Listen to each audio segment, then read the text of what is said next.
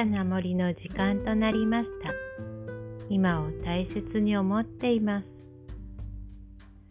今日はかすみそうさんからメッセージが届きました。かすみそうの花言葉は感謝です。記念の感謝を伝えようって、ありがとうって、言葉に出すのは照れるよね。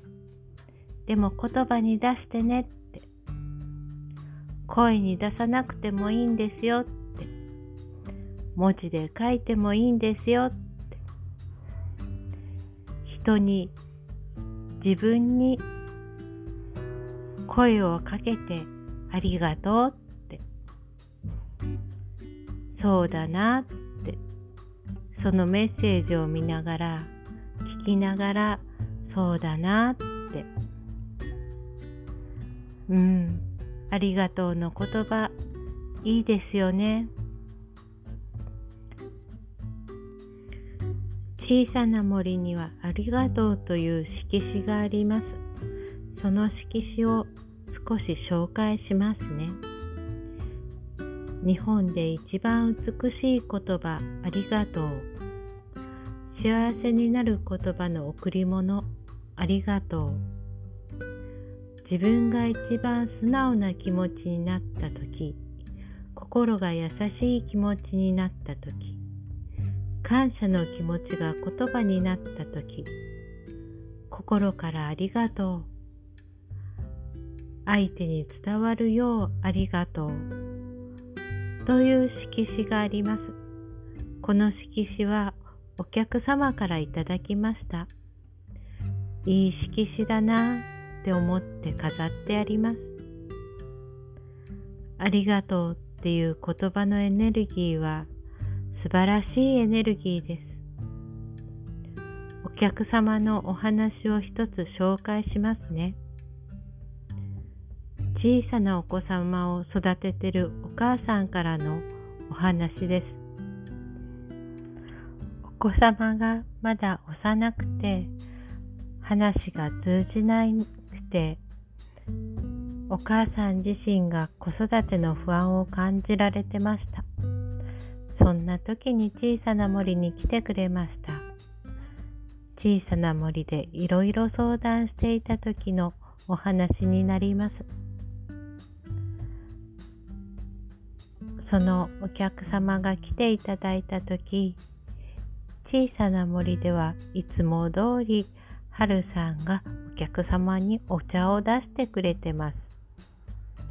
私お茶出すの苦手なものでいつも春さんにお願いしてます。苦手なことをやってくれてるのでいつも通り春さんにありがとうって声をかけてたそうです。いつも通り声をかけてるので私自身は気がつかなかったんですけどね。それがなんだかお客様自身にすごく響いたようで、そのことをお子さんに実践されたそうです。お子様がゴミを持っていっつもゴミ箱に入れずにポイって投げちゃうみたいでその時、いつもだったら投げないでっていうのを、ゴミを持った瞬間、ありがとうって声をかけてみたそうです。そしたら自分自身も気持ちいいなって思ったんだって。そしたらね、お子さんがいつもだとゴミ箱に入れずに投げるところをなんとゴミ箱に入れたそうです。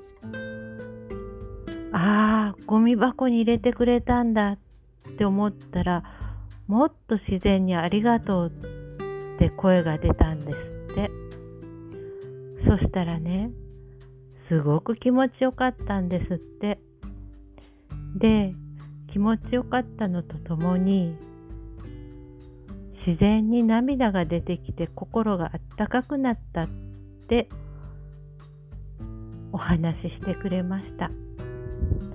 ありがとうの言葉ってすごいですよね。言葉の力、大きいです。ありがとうってなかなか言わなかったりもするけれども、もう今年も終わりに近づいてます。周りに声をかけてみてください。ありがとうって。自分にも周りにもすべてにありがとう。今年一年ありがとうございました。今日のお話はここまでです。